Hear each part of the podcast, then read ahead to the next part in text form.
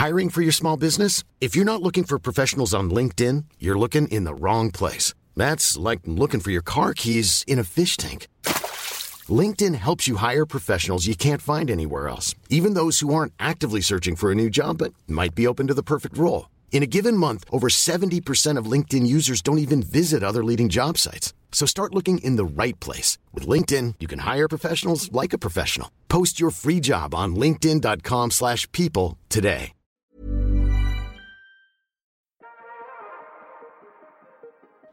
Est-ce que comme moi, vous êtes souvent à la recherche de livres inclusifs pour vos enfants? Des livres où le personnage principal pourrait leur ressembler? Des livres avec des personnages racisés? Des livres loin des stéréotypes? Des livres non genrés? Si oui, vous savez qu'habituellement, ça nous prend beaucoup de temps d'aller de librairie en librairie pour essayer de trouver des livres inclusifs afin d'étayer notre bibliothèque et la diversifier. Alors, quand j'ai appris que les enfants du bruit de l'odeur allaient ouvrir une boutique en ligne avec une sélection de livres inclusifs pour les enfants, adolescents et les adultes, que Ulrich et Priska ont pris le temps de choisir, de lire, de vérifier les contenus des livres, pour ne pas que nous achetions des livres problématiques avec des imaginaires de notre siècle, je me suis dit qu'il fallait que je vous le partage. Je peux quand même pas garder cette bonne nouvelle pour moi. Alors rendez-vous sur la boutique en ligne lesenfantsdubruitdelodeur.com.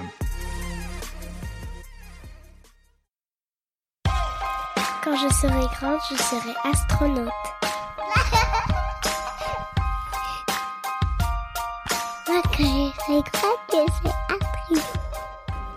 Dans cet épisode bonus, nous avons eu le plaisir de recevoir la réalisatrice du film Mignonne, Maimouna Doucouré. Nous avons abordé de nombreux sujets avec elle.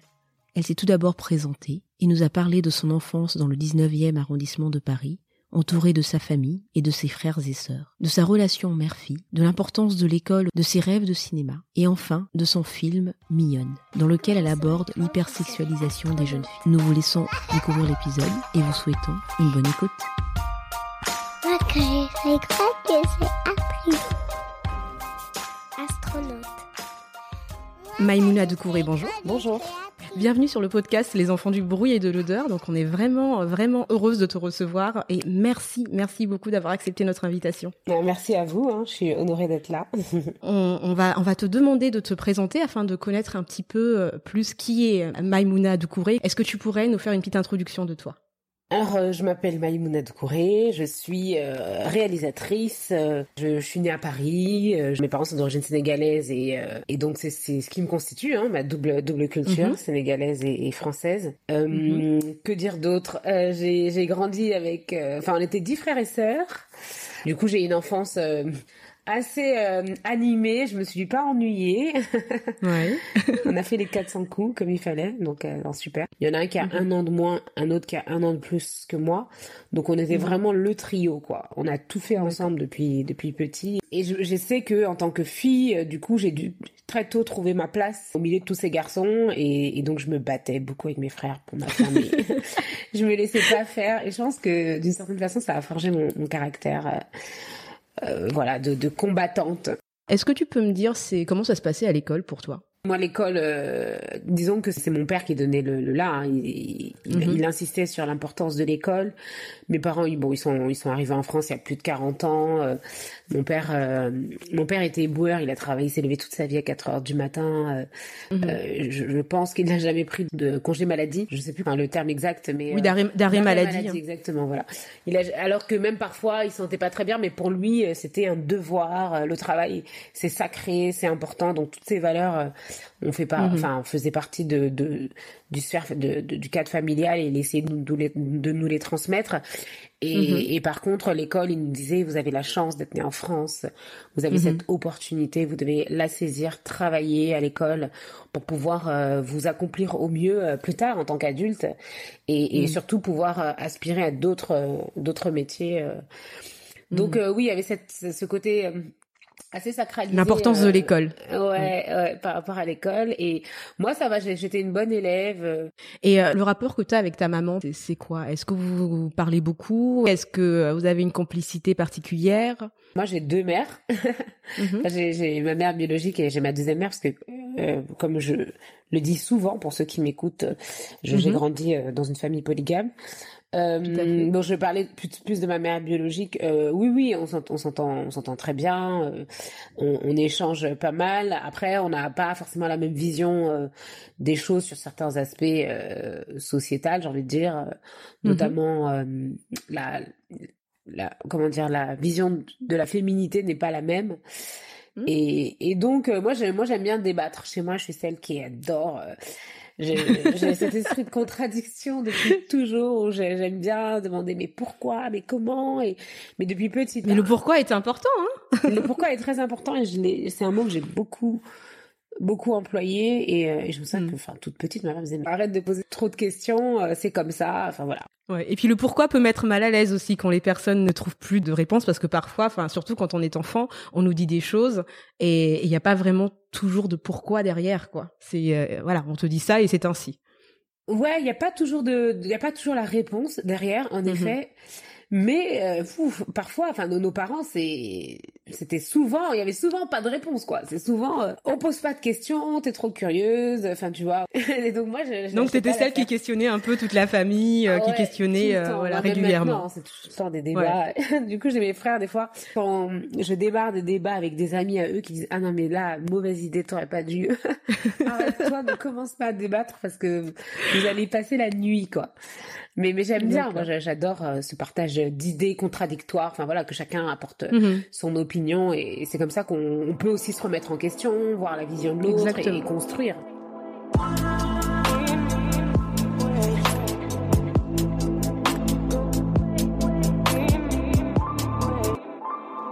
Du coup, je me suis demandé pourquoi tu as fait ce film. Quelles étaient tes raisons, tes motivations? Alors, la première inspiration, vraiment le moment où je me suis dit, je vais faire un film, Mm-hmm. Et je suis obligée de faire un film, vraiment, euh, mm-hmm. sur ce sujet. C'est euh, lors d'une fête de quartier, euh, j'ai vu un groupe de jeunes filles qui dansaient sur la scène, mm-hmm. hein, parce qu'il y avait plusieurs spectacles. Et elles avaient 11 ans et elles dansaient vraiment comme dans les clips américains. Donc tout le monde disait waouh, elles dansent super bien. Et en même temps, on les regardait en se disant mais il y a quand même un décalage entre leur danse et leur âge.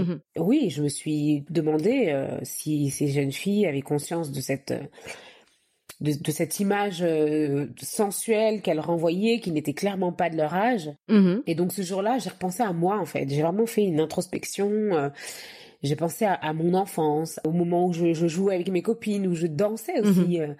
euh, avec avec mes copines. On dansait le, le ragamuffin. Spice Girls. Euh, non, moi j'avais d'autres. ah oui, oui, Spice Girl, on a dansé. Ouais, ouais, sur la pop, mais aussi euh, mhm. beaucoup euh, des musiques, euh, ouais, du, du raga, qui est quand même assez sensuel. Le zouk aussi, on dansait. Enfin, vraiment, mhm. pas mal de, de danse, R&B, etc. Enfin, tout ça, ça nous a bercé hip-hop. Et il y a des danses, donc notamment le zouk ou le ragamuffin, qui sont quand même vachement sensuelles. Euh, mhm. et, et en, en, me replongeant comme ça en souvenir, je me, je me, suis dit, mais on se rendait pas compte de ce côté lassif euh, des danses. Mhm. Pour nous, on dansait, c'est trop bien, tu vois, on arrivait hyper bien à, à se mouvoir, à, à, bouger notre corps, à onduler. C'était juste reproduire, euh, de dire ah bah tiens moi j'ai réussi, je suis descendu jusqu'en bas, j'ai fait ci, enfin tu vois c'était se challenger en fait. On descendait jusqu'en bas, c'est exactement ça. Et on faisait le butterfly. Exactement. Euh, tout était, tout devait être hyper euh, sensuel. Mais dans ta tête à ce moment-là quand t'es enfant, ben, moi j'avais pas le mot sensuel, je n'avais, je n'ai jamais eu ce mot-là. C'était juste, c'est super ce qu'elle fait. On parle de raga, mais ça, ça peut être d'autres danses aussi. Par exemple, on peut faire des références, d'autres références. Brigitte Bardot, quand elle dansait, c'était super lascive et je suis sûre que sans aller vers le raga ou vers le hip-hop, ce que Brigitte Bardot euh, faisait, il y avait énormément euh, de jeunes filles qui minaudaient tout pareil, sans jamais se dire, tiens, on minode parce qu'on veut séduire en fait. Exactement. À cet âge-là, euh, évidemment, on on est juste dans un mimétisme. C'est, exactement ce que tu as dit. On se challenge, celle qui arrivera le mieux à, tordre son corps. Euh, oui, donc voilà. Et c'est vrai qu'en y repensant, je me suis dit, bon, bah, sûrement, ces jeunes filles que je vois là danser, c'est, c'est le même schéma, quoi. Elles, s'amusent, point. Comme ça fait longtemps que je n'ai plus 11 ans, n'est-ce pas euh, J'ai certes plongé dans, dans ces souvenirs où, euh, où je me posais beaucoup de questions aussi sur ma féminité, parce que mm-hmm. double culture, un modèle de féminité féminité à la maison et puis un autre euh, dans la société euh, occidentale. Je me suis beaucoup trouvée euh, tiraillée Mhm. et je me suis longtemps interrogée. Je pense que le personnage d'Amy dans Mignonne, c'est vraiment la petite fille que j'étais, que, que j'ai laissé s'exprimer à travers cette Mhm. histoire. Alors, il faut que je te dise, il faut que je te avoue, euh, quand, quand je suis partie voir ce film, je ne m'attendais pas à ça. Euh, je m'étais fait mon speech dans ma tête et euh, vraiment je m'attendais à tout sauf à ça. Et quand je me suis retrouvée là assise à regarder Ami, je me suis retrouvée dans des moments, il y a eu des moments où je me suis dit ouais non c'était pas du tout ça non plus. Mais euh, j'ai trouvé qu'il y avait une telle innocence euh, bah, de l'enfance, vraiment, dans le personnage, et, euh, et tant de questionnements, tant de doutes, et en même temps avec beaucoup, beaucoup de tendresse. Et j'ai aimé, j'ai adoré la relation entre la maman et Amy, entre sa maman et elle. J'ai vraiment vu une espèce de, de tendresse et, et d'amour euh, de la, de la maman qui... Bah, Qui aime son enfant.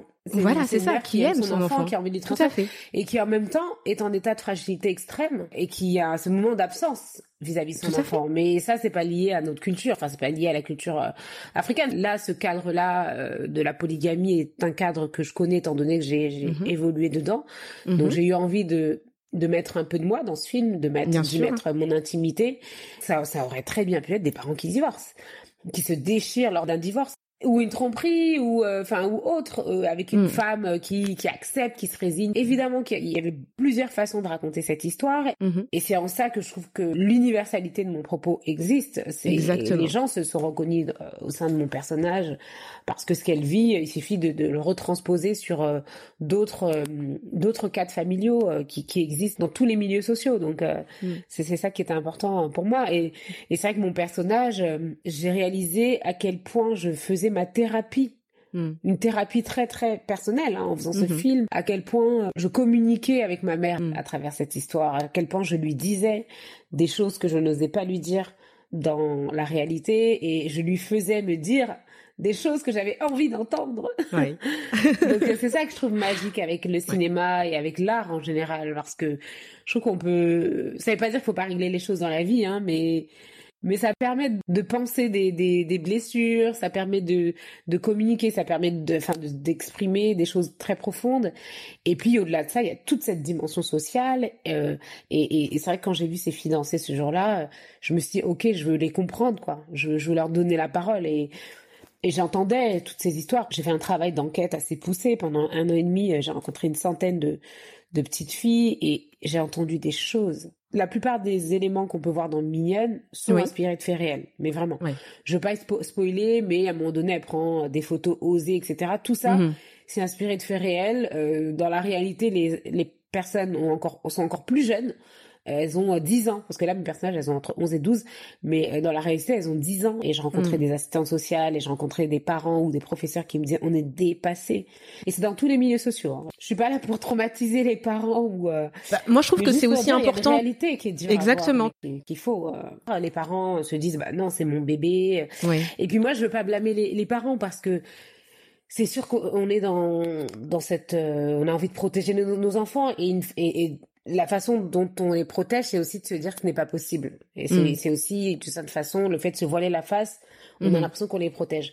Mhm. Alors que euh, c'est vrai qu'en voyant Mignonne, enfin moi tous les parents que j'ai pu euh, voir ou qui m'ont contacté par la suite m'ont dit on est content d'avoir vu le film, Mhm. soit on était avec notre enfant donc c'est génial. Là on en parle, euh, ça, ça a ouvert euh, un échange qu'on n'avait pas osé initier parce que trop tabou etc à la maison, soit on est seul. Là je reviens on revient pour le montrer à nos enfants parce que c'est essentiel qu'ils le voient et qu'on puisse euh, qu'on puisse échanger, qu'on puisse les Mhm. écouter, qu'on puisse euh, qu'on puisse les comprendre. En fait, moi, c'est surtout ça. C'est ce film, je l'ai fait pour pas non pas pour qu'on juge les enfants, mais pour qu'on les comprenne et que nous, mêmes adultes, on se remette en question. Euh, parce qu'on peut pas tout contrôler, même en contrôlant le téléphone de son enfant, même en bloquant. Une fois qu'il sera à l'extérieur, parce qu'il va bien sortir pour aller à l'école ou ou autre, il va être avec euh, d'autres d'autres camarades, euh, d'autres ont peut-être des téléphones et j'ai pas envie d'être dans ce dans le fameux c'était mieux avant parce que Oui, non. on parlait tout à l'heure nous de des danses euh, Oui. également qu'on qu'on qu'on reproduisait etc Mhm. mais la différence c'est sûr qu'elle est flagrante avec les réseaux sociaux aujourd'hui il y a une exposition qui est totalement différente à l'époque ça Mhm. restait ça restait entre nous on dansait Exactement. c'est fini les images de ces images là dont on parle euh, avec nos copines n'existent pas en fait. Mhm. Aujourd'hui, elles vont perdurer, elles existent, elles sont diffusées. Il y a cette surenchère avec euh, euh, les likes et les followers euh, qui sont comme une drogue. Hein. Le corps, Mhm. et c'est ouais, c'est prouvé scientifiquement. Ils sécrètent de la dopamine, qui est l'hormone Mhm. du, du plaisir, et, et on en veut encore et encore toujours plus. Et on sait que plus on va être euh, objetisé en tant que femme, plus on va on va plus on va avoir euh, ces fameux likes et followers et, et les enfants bah ils comprennent pas vraiment tous ces mécanismes mais ils font la même chose euh, pour avoir le même résultat et c'est là où il faut que nous adultes on soit hyper vigilants par rapport à, à ces outils ouais qu'on met Mm. entre leurs mains et, et à la façon dont, dont on communique avec eux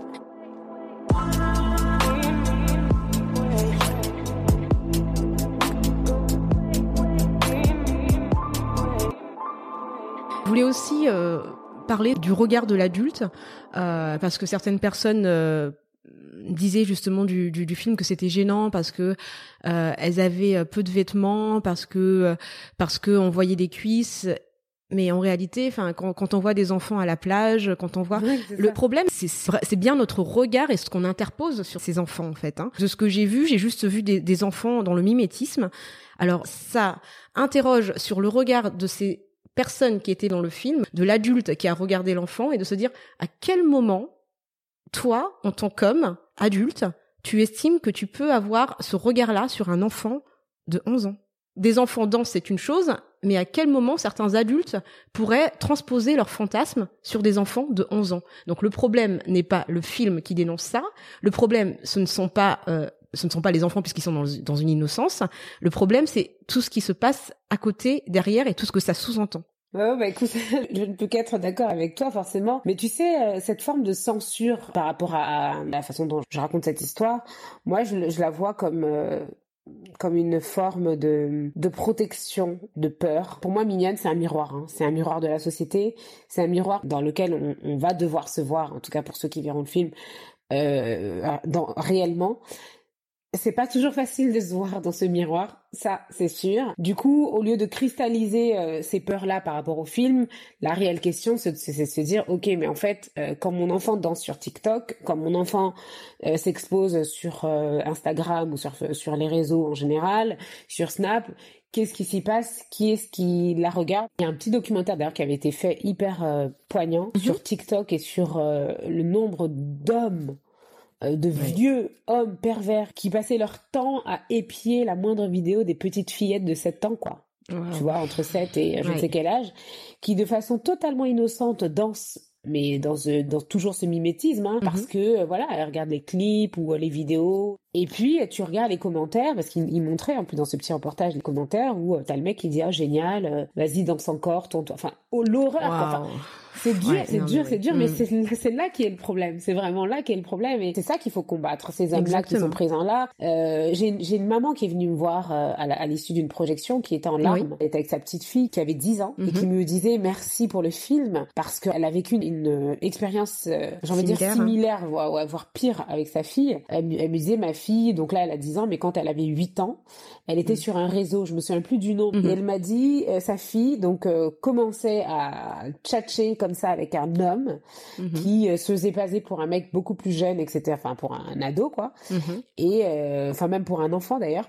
Et qui lui disait euh, ouais vas-y enlève ton haut déshabille-toi et la petite l'a fait Oh vas-y déshabille-toi et la petite a fini par se retrouver toute nue parce qu'il a tellement installé un rapport de confiance Mhm. entre elle et lui qu'elle a, qu'elle a commencé à tout faire. Et puis là, l'étape d'après, c'était ouais, c'est trop bien, faudrait qu'on se voit, tu sais, on va jouer. Oh là là. Et là, la mère est tombée sur les messages. Le sang, mais glacé. Elle a appelé la police, ils ont fait une enquête, ils ont vu qu'en fait c'était un vieux mec. Et elle était tétanisée. Toutes les personnes qui ont vu le film et qui sont vraiment proches des enfants et qui connaissent toutes ces réalités euh, insistent et me disent il faut que ce film soit vu dans les écoles, que, que ça serve de, de base d'échange, de discussion pour vraiment sensibiliser euh, la jeunesse, les filles et les garçons, parce que ils sont tous les deux concernés. Il faut vraiment le voir, il faut que les parents aillent le voir, il faut pouvoir en discuter, même sur la féminité. euh, sur le questionnement de soi, sur le changement du corps. Il y a énormément de thèmes qui sont abordés euh, dans ce film. Et euh, le rapport mère-enfant, le rapport homme-femme, il y a énormément de choses qui, qui, qui se jouent en fait euh, dans ce film. Je l'ai trouvé, mais époustouflant. Je pense que c'est vraiment un travail qu'on doit faire de concert, euh, artistes, euh, politiques, parents, système éducatif, enfants aussi, enfin, éveiller, éveiller l'esprit critique de nos enfants et, et encore une fois, nous se remettre en question.